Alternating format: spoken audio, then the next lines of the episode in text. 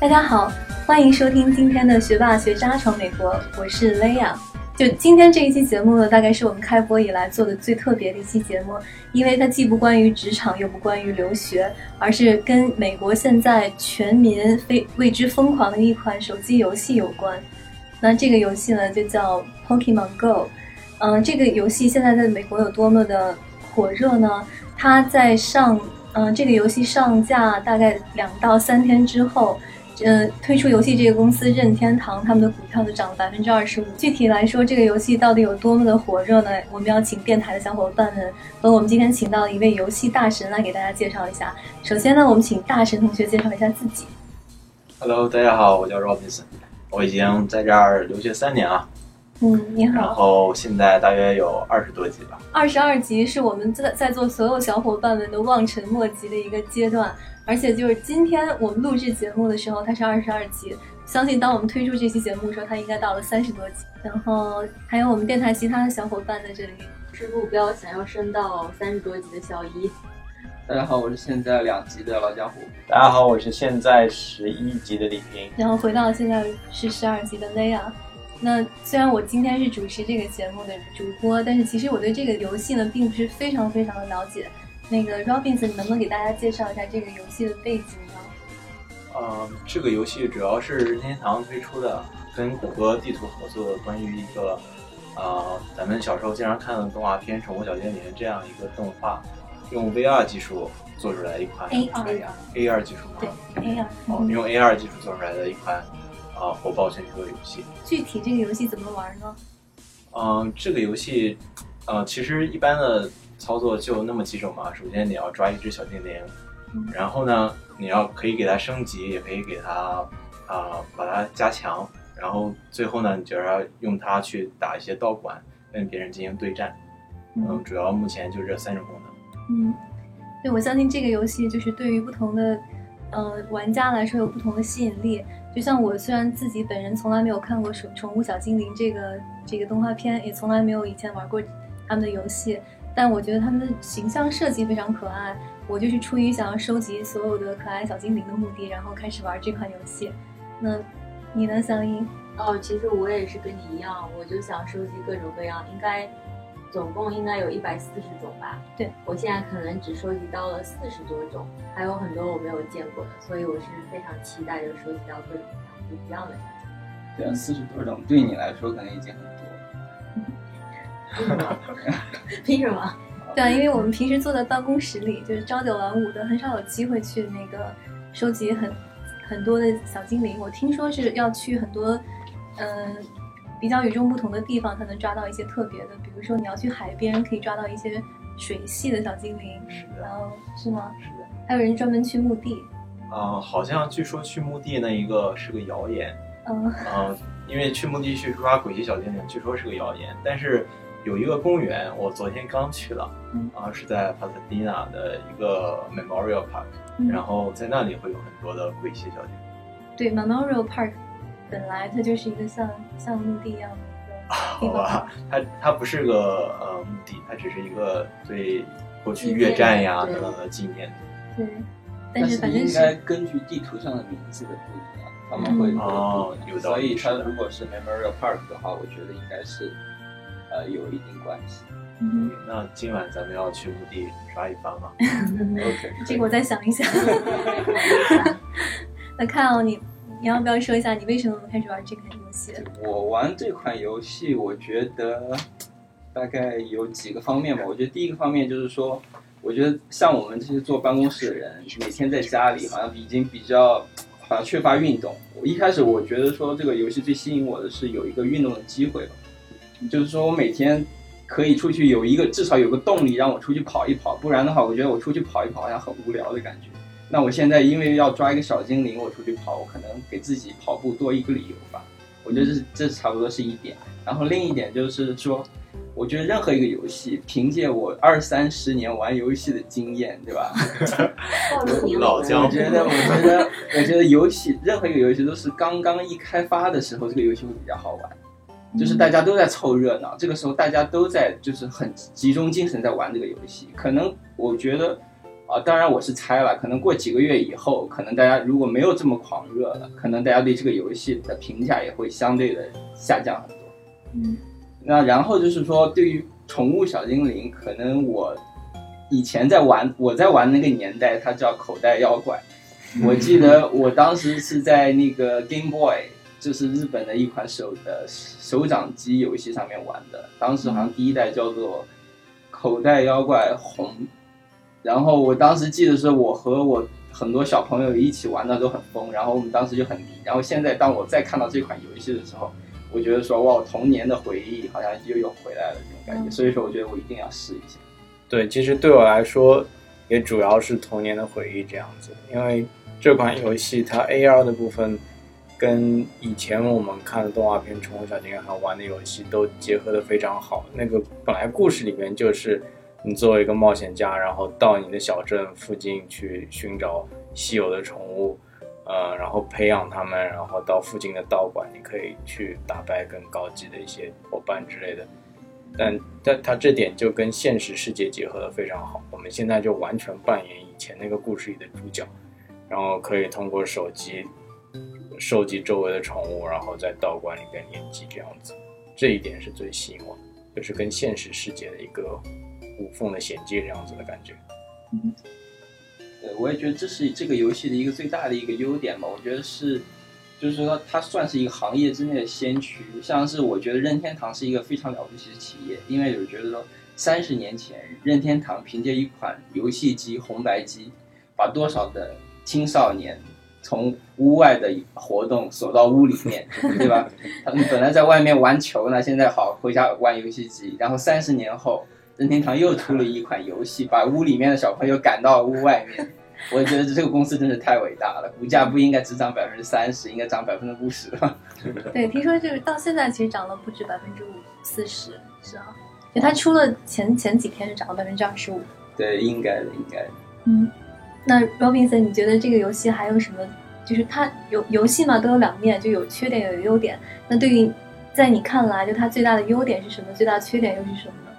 嗯，我觉得它最大的优点，刚才也说了，就是把人们拉到户外去进行这个游戏嘛。嗯其实我觉得这个游戏它把一种娱乐方式真正的融入到了我们的生活当中。嗯嗯，就是以前咱们玩游戏，比如说打 DOTA 呀，或者是愤怒小鸟啊等等，都是盯着一个屏幕，把你自己锁在了里面。但是这个游戏是让你能够走到外面，然后在一个生活当中去进行这个娱乐方式。嗯所以这个我也是我认为它可能会长盛不衰的一个理由。我不是特别赞同，它一定会就是慢慢的衰落下去。我认为它有可能会继续保持它的热度。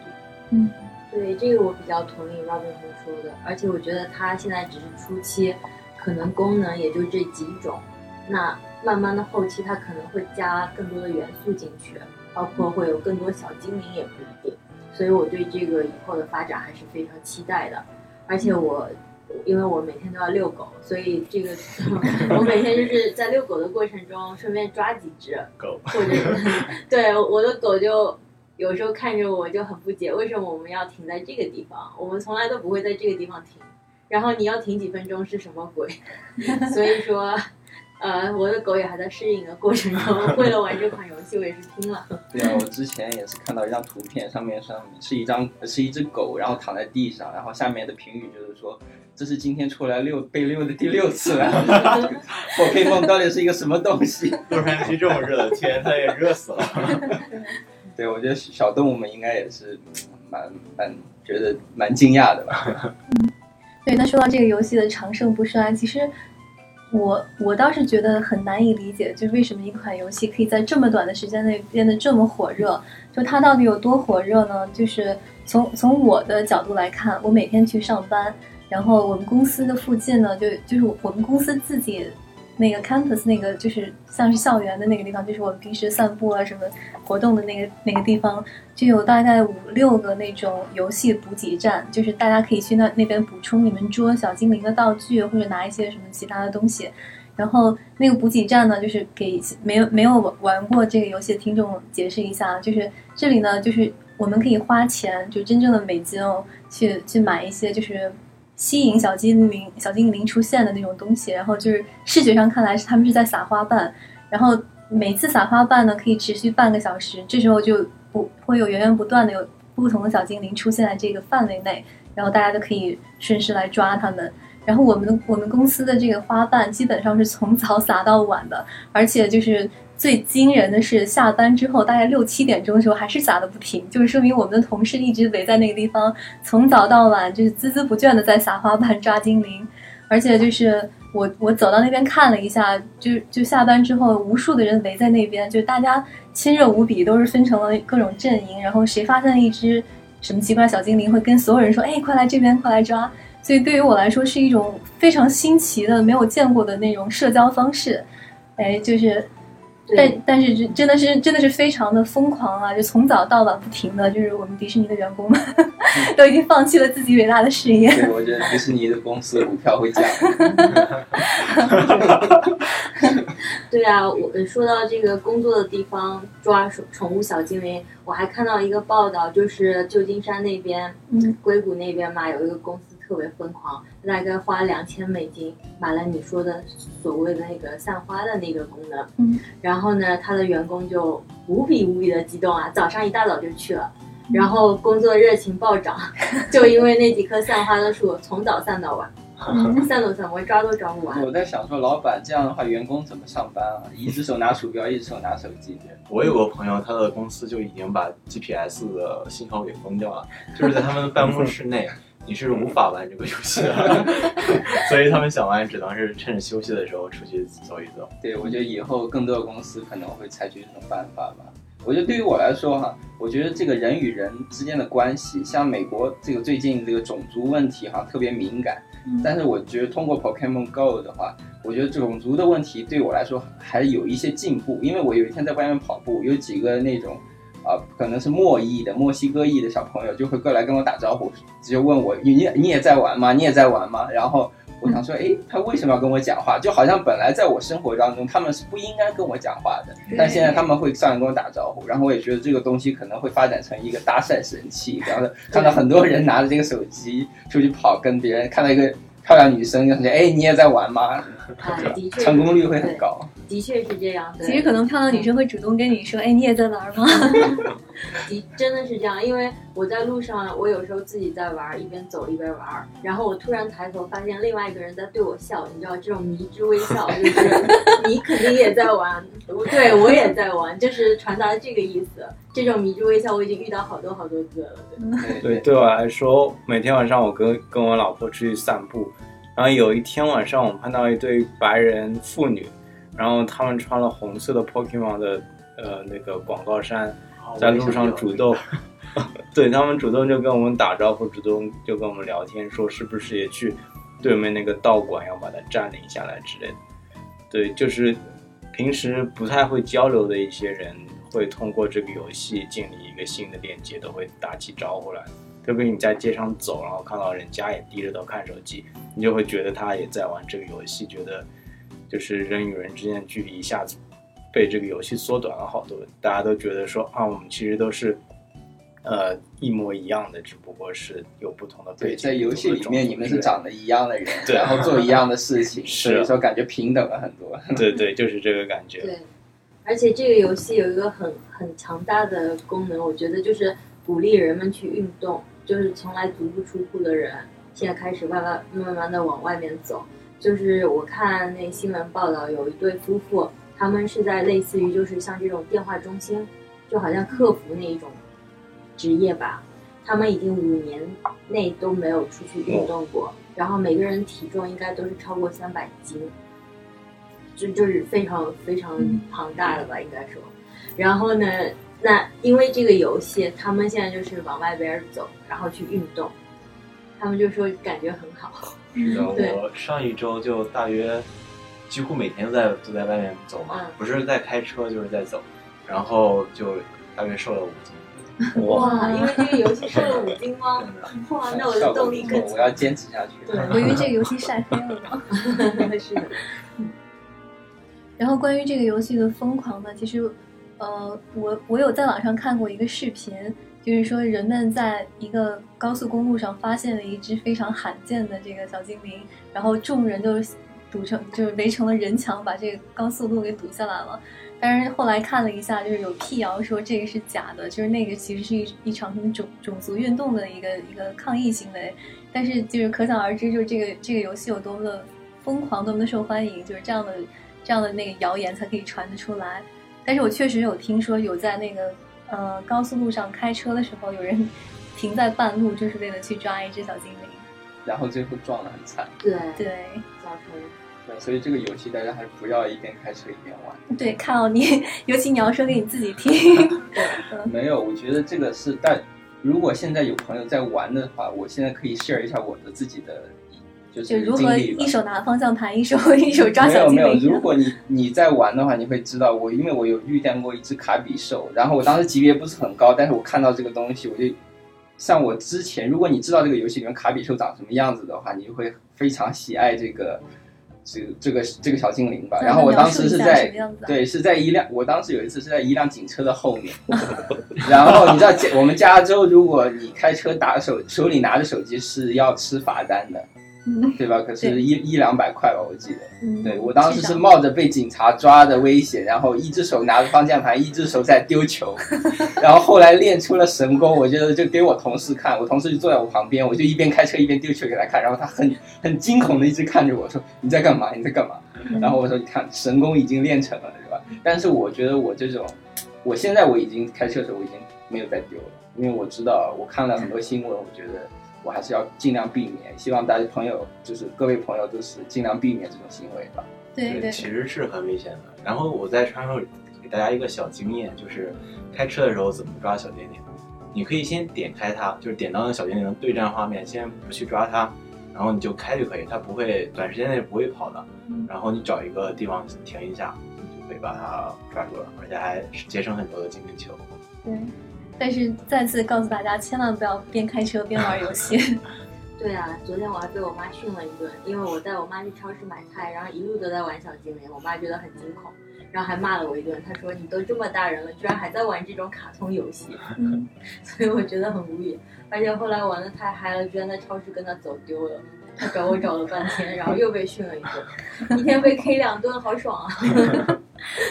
对啊，之之前我们开车在那个高速路上会看到路标，就是不要一边开车一一边发短信。现在我看到网上有照片抛出来说，不要一边玩 Pokemon 一边一边开车。对对，我刚开始玩的时候，其实对这个游戏非常的疯狂。然后第一天晚上，我刚注册的那天晚上，我就发现，哎，我家周围居然有土豪在那个树上，居然散花，就是出好多小精灵的那种。嗯可是无奈那时候已经十二点了，如果我那时候出门，应该我估计又会被家里人说一通吧。但是呢，那天早上我起得非常早，大概五点半的时候发现在散花了，大家都还没有起床，所以我就噔噔噔的就出门了。结果这都是平时上班时间玩不了的人，只好五点半早上起来。是的，而且是一个周六的早上，哇哦，所以周六五点半就起来了，我觉得周六这个早上五点半就开始抓精灵了，我也是拼了，对。哦然后我就我就发现有一个小哥已经在那儿抓了，就是也是蹭那个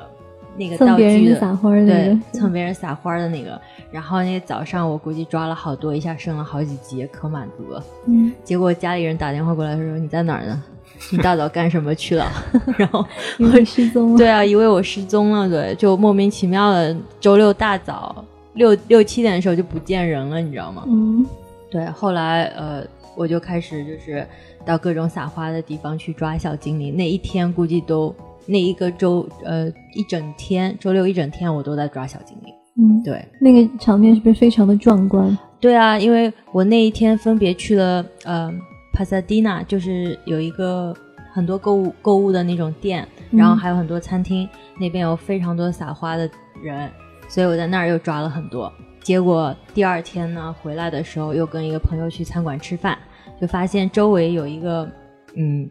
类似于餐厅很多的聚集的地方，嗯又有很多人在撒花，所以那一个周末我就升了好多级，特别开心。对，其实平时在美国很很少能看到外面聚集这么多人，然后尤其是晚上下班的时候，街上一般都是没有什么人在走路的。但是现在呢，就是尤其是早晨晚上下班的时候，但凡有人在路上低着头走路，拿着一个手机，肯定不管他的年龄、性别还是种族，他肯定是在玩这个小精灵。对，晚上你去那种公园之类的地方，你会看到真的是成百，可能几十人。对于美国来说，几十人就算是很多了。我很难想象说，如果这个游戏在中国开放的话，可能会不会出现那几万人同时在玩的那种景象 很。有可能。我觉得那时候大妈已经没有地方跳广场舞了。然后我我之前前一段时间一直在 Santa Monica 凌晨在那儿刷怪嘛，嗯，著名的海滩，对，以前的时候，Santa Monica 凌晨的时候是非常安静的，没有什么人，就是甚至有的时候你会觉得有点危险，因为人太少。然后，但是现在 Santa Monica 的那个码头，就是成群的人，成百上千的人，就是一直在那儿不断的走啊走，一直在各个据点在那里嗯。刷怪刷球，非常好对，凌一直到凌晨，我记得有有人凌晨一点发发他的那个位置给我，说他在 Santa Monica 那个海滩在抓怪，说快点来啊，这边有有什么水系的那种小精灵抓我？我在凌晨一点，我连续两天凌晨一点的时候抓到两只快龙，呃，抓到两只成龙，然后他呃，我在那儿有遇到人跟他们聊天嘛，然后他们说他们凌晨三点抓到一只暴力龙，然后就非常开心，呃，就是那种 炫耀的跟那种口气跟我去说这个故事，嗯、真的很疯狂，他们会待到凌晨五点都是很正常的。哇哦，对，甚至于呃，我们家附近的那个市政府都已经黑压压聚集了一大片人，就 你你会看见，就是放学以后，很多学生，包括到晚上的时候。就黑压压的一片，我从来没有看见过市政府有这么多的人聚集，而且那是个警察局，消防局、警察局、是市政府最喜欢去的地方在一方。块儿。嗯，那平时都没有人，然后你你开车路过的时候，我爸就问我这这什么情况？这市政府怎么了？对，然后因为 Santa Monica 有很多人在那儿嘛，然后总会出现各种各样很很有趣的事情。其中有一次就是昨天晚上，呃，有一个消防呃有一个消防车还有救护车都赶到了码头，于是我们都以为出现了很大的事故，但其实并没有。然后那个消防车就慢慢的开走了，但是在他开的过程中，我们就看到那两个呃那个救护员还有司机都在。因为人很多，在过马路，于是他们会会停在那儿等行人，于是他们就他们也在那儿玩 Pokemon，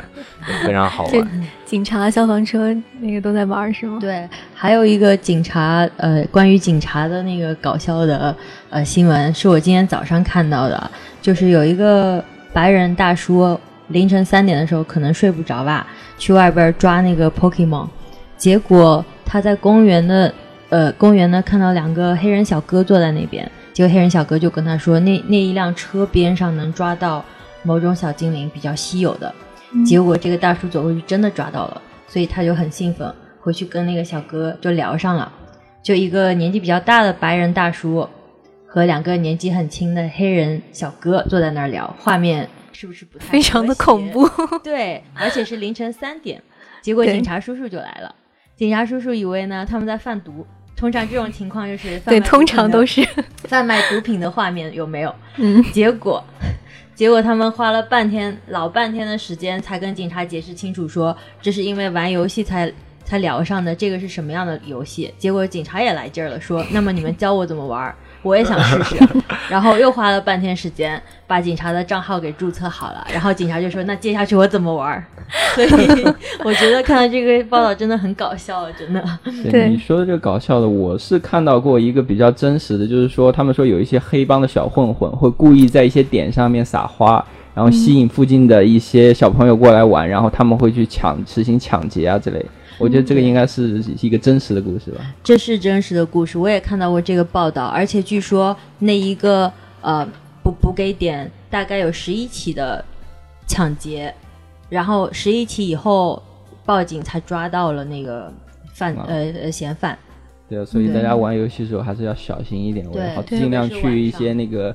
呃，就是人比较布局点在那个警察局啊 附近，可能会比较安全一点。人比较多的 地方道理，对，是的，对，然后不要自己一个人行动，尤其是在晚上，是的，对吧？我还听过一个比较搞笑的是，因为有人要抓一只皮卡丘，我知道皮卡丘可能大家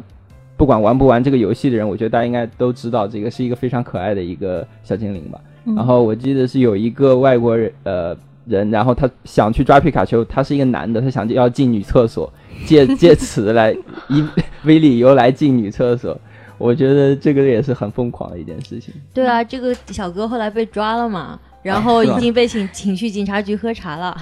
对啊，可是我就觉得说你在厕所外面也抓得到嘛，不是吗？对，其实他对这个游戏的了解不够到位，是吗？对他可能没有注册账号，只是想进女厕所而已。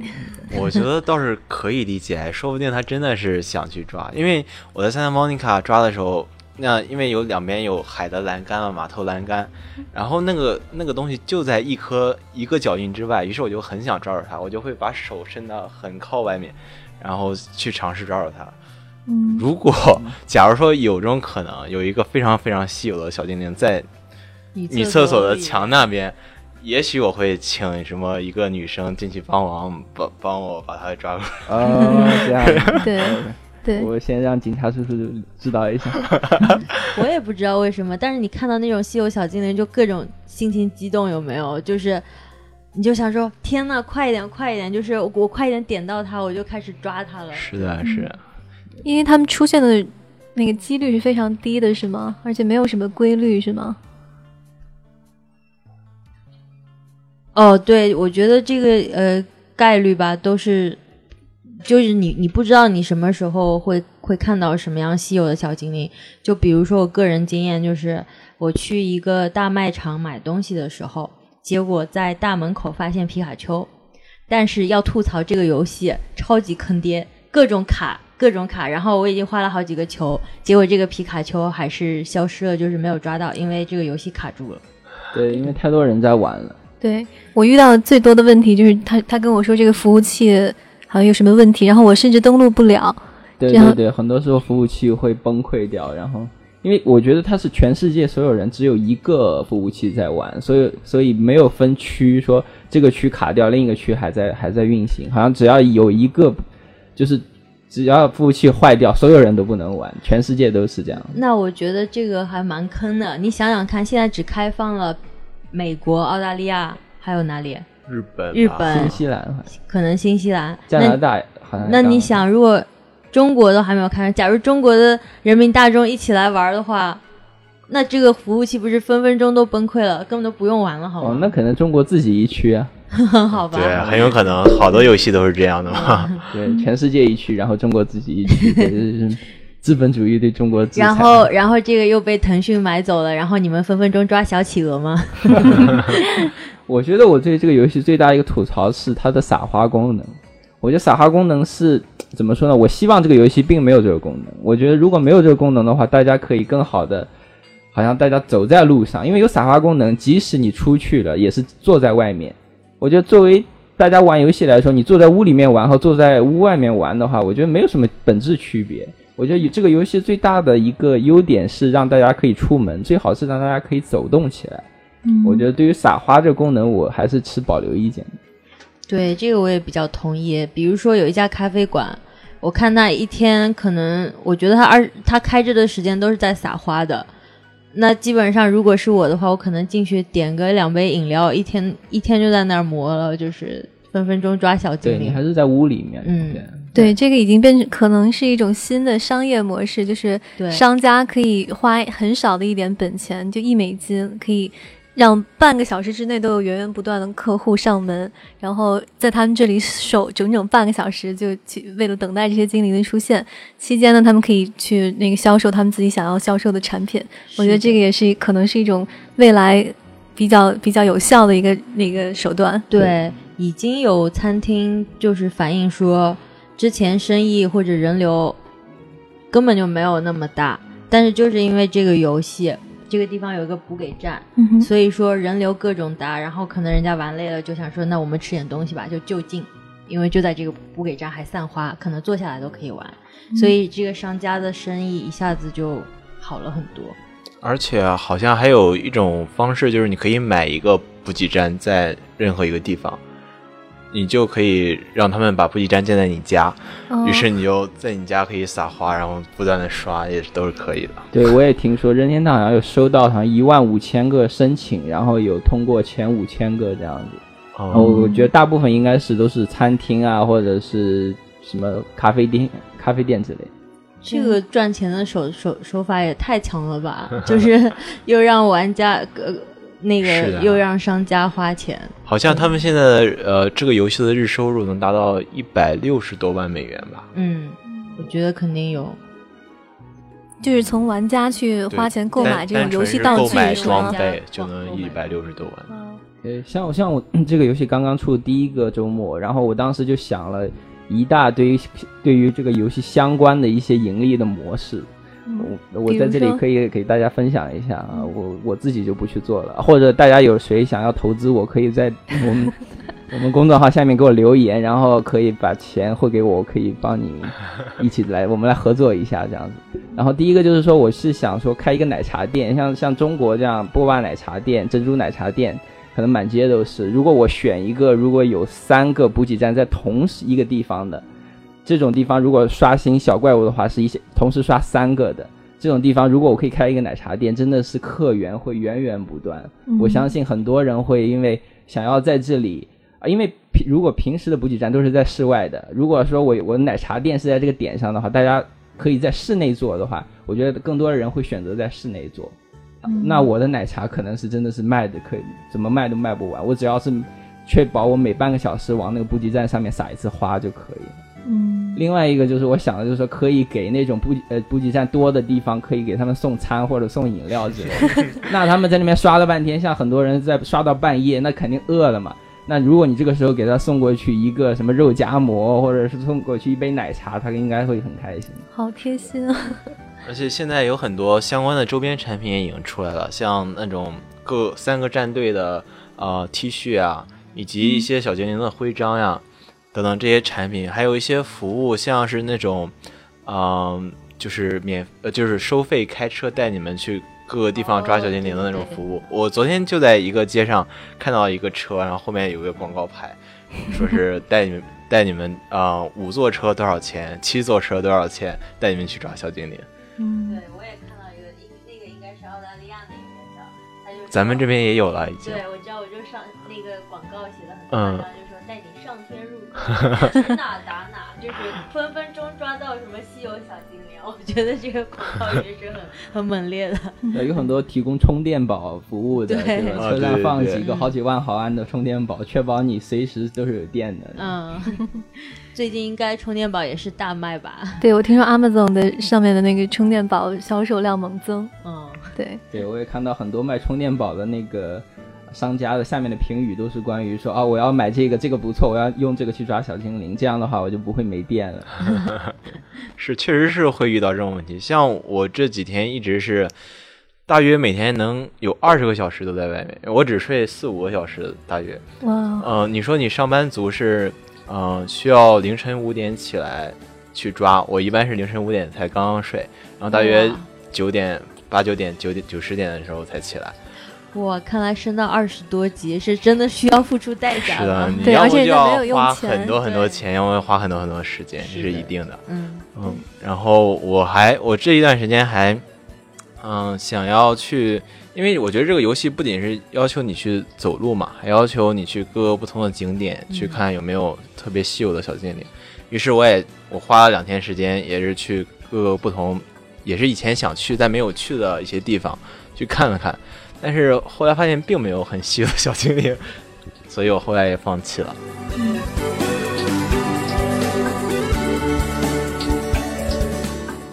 你想了解一个真实的美国职场吗？你想聆听在美华人打拼的心路历程吗？你想洞悉来自行业最前沿的资讯和视角吗？科技、金融、创业、娱乐，来自美国各行各业的职场话题，我们帮你一网打尽。如果你对我们的节目感兴趣，想要了解更多幕后的故事，或者与嘉宾交流互动，请关注我们的微信公众号“学霸学渣闯美国”，或者微信搜索 “xb xz USA”。如果你对我们的节目有建议意见，或者想要推荐给力的小伙伴做客节目嘉宾，欢迎在我们的节目公众号留言。期待你与我们一起成长，一起互动，一起闯美国。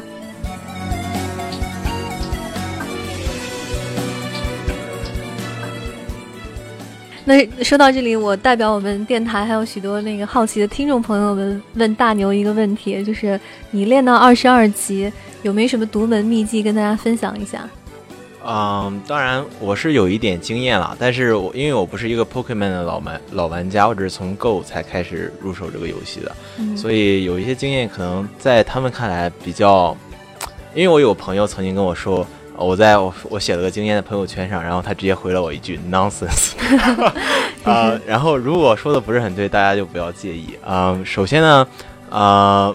一个比较重要的问题就是经验是很重要的，你一定要尽快把你的经验提上去。嗯而提上去的时候，lucky egg 是那个幸运蛋是很重要的。而幸运蛋什么时候开这个时机问题，嗯，一般情况下是你要先攒一些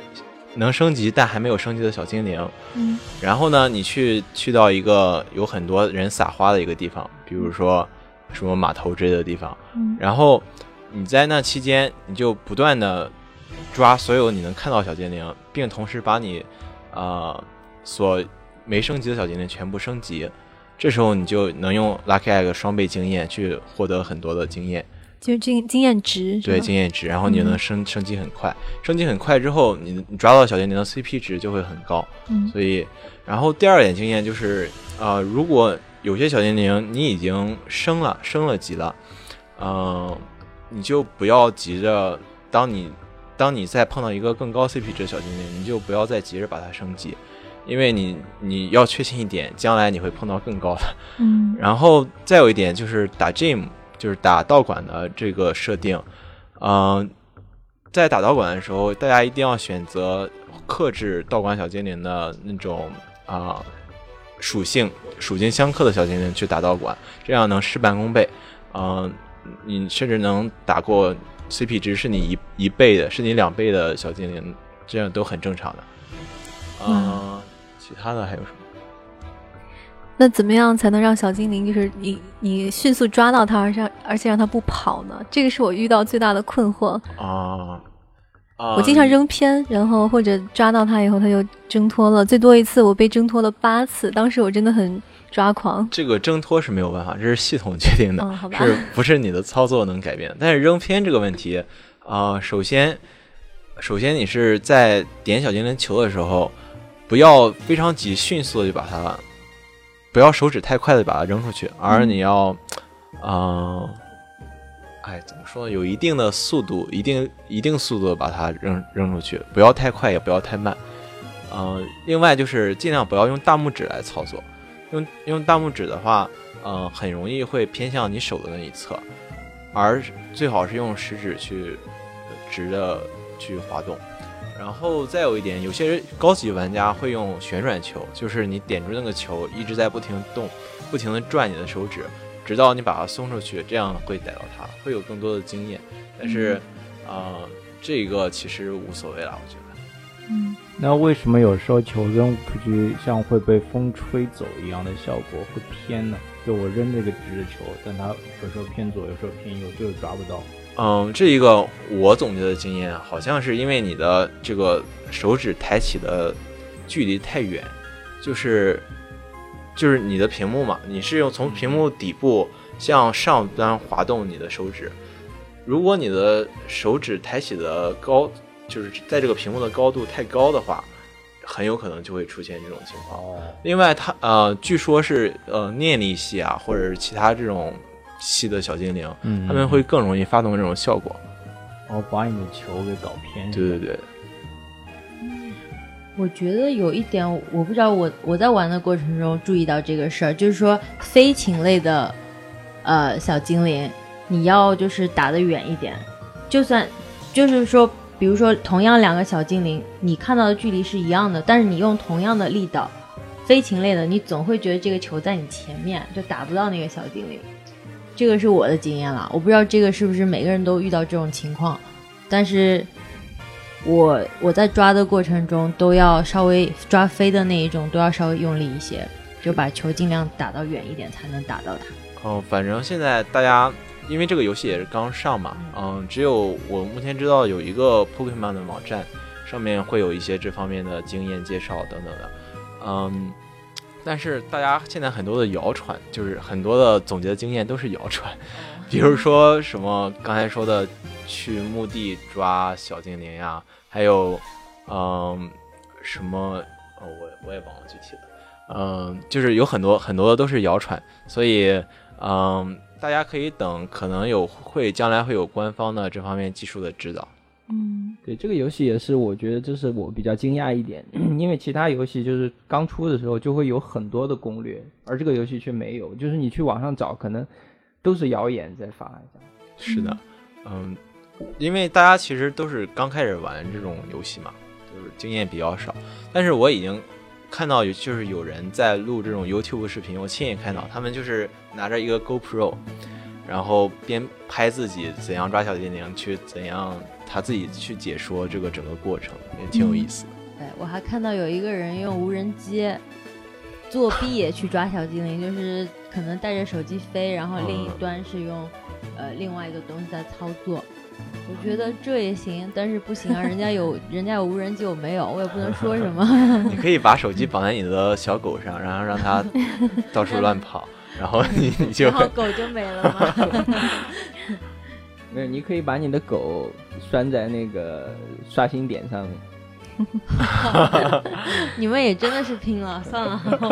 我的狗对到时候都不理我了。你说了这么多，可能在我在我猜测，是不是这个官方没有做好准备？就是这个游戏居然如此之火，就这么短的时间内，所以他们可能也就是有点手足无措的这种感觉。但那说到它有多火，现在我就好奇，就是你们觉得这个游戏还会还会火多久？就是，嗯，我记得很嗯、很早以前，就是有一款游戏叫 Draw Something，大概就是我画你猜，然后它当时就是也是风靡一时，然后那时候它也以一亿八千万美金的高价卖给了 Facebook，但是 Facebook 收收购它之后，很快我记得一两个星期之内，它的那个立刻它的那个热度就冷却下来了，然后到现在没有人再再提过这款游戏了。然后但当然这个 Pokemon Go 呢，是我来到美国九年这么长时间里第一次见美国有任何一个东西，就不管任何什么领域，有任何一个东西这么的火。然后我我也非常好奇它的未来会是怎样的。嗯，我觉得这个游戏已经上升为一种现象级的游戏了。对，嗯、很少会有这么多人集体聚在一起去玩一个游戏。但是，嗯、我觉得我在我个人看来，感觉这个游戏会，嗯、比较大可能性会火下去，因为它已经，就像我刚才说，它已经把一种娱乐方式融入到我们的生活中。我们在走路呀、工作呀，以及呃逛商场呀，任何时刻都可以玩这个游戏。它并不需要我们去单独花一定的时间去你画我猜，或者去打去打游戏。然后另外一个就是，我觉得这个游戏真正的把这个虚拟现实技术是真正的一个实现，因为其实之前有很多虚拟现实的游戏，但是但是，嗯、受众并没有很多，所以玩这个，所以我觉得如果把虚拟变成现实，要所有人都认为这个虚拟是现实才可以。所以，嗯、这个游戏的受众这么大，我认为它确实是，嗯、把虚拟现实这个这个技术做到了。对对对，凭借我那个四五十年的游戏经验，我来帮大家分析一下，对吧？因为我见过太多游戏，就是从火到不火。我觉得这个游戏来说，像刚刚雷亚说的“你画我猜”，我觉得“你画我猜”这个游戏因为太小了，所有人所有人只要一看到这个游戏，你会知道说这个游戏里面最多的东西就是你画我猜。嗯，但是像 Pokemon 这个游戏，它就有一点不一样，因为它这个游戏的可发展性很大，因为它是涉及一个全世界以全世界为地图的一个游戏，它可以加很多功能。现在像如今很多功能，我觉得说以前的呃口袋妖怪之类游戏里面有的，现在 Pokemon Go 里面还没有加上。我觉得以后会更多的开发这个这些呃方面的一些功能吧。当这些功能开发出来以后，我觉得这个游戏可能会继续活下去。再就是说，现在因为现在在玩的很多的人里面，我觉得很多不是真正的玩家在玩，而是很多的是一些年轻人只是盲目跟风的。我觉得很多人跟风的人，他们可能在一段时间之后会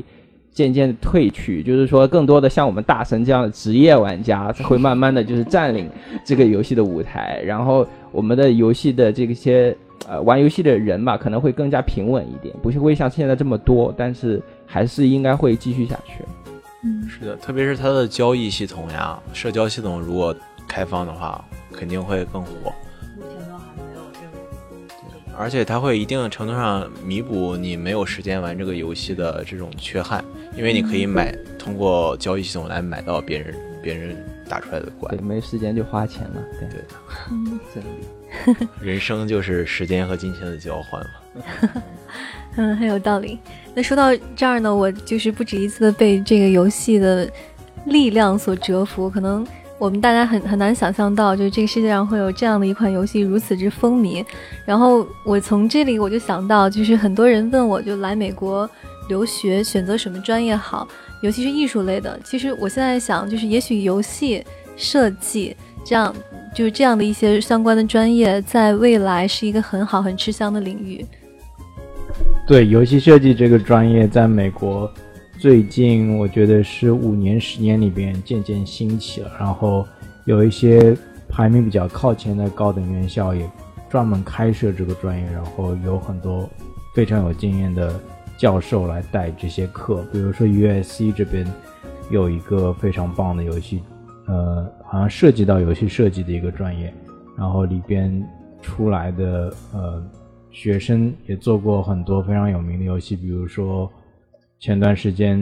That Game Company 创的创始人，还有他做过的一些游戏，比如 Journey Flow。对，现在如果出来就业的前景也是呃比较好的。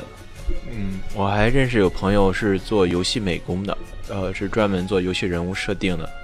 这这方面也挺好的。我觉得作为一个学金融的，我觉得我也是觉得和和游戏相关的金融方面也很多了。像你游戏想要做出来，不光是设计，或者是说你的就是写代码之类这一方面，我觉得钱是最重要的一部分嘛。你要有钱才会 make these things happen，就是才会把事情做成。我觉得呃，就是作为金融行业，你也可以参加到一些关于。你们都在看我看什么？刷出来什么东西了？三 三条尾巴的牛。您继续说。我们现在在录节目。我靠，你们！我也插了一句。然后我们的节目呢，做到第十几期，终于出现了录制事故。然后现在电台所有的小伙伴们都开始抓一只非常罕见的三条尾巴的牛，叫什么肯泰罗是吗？是的。对啊，那。那就这样结束我们今天这一期的学霸学渣闯美国抓牛去喽！赶快去抓，赶快去抓！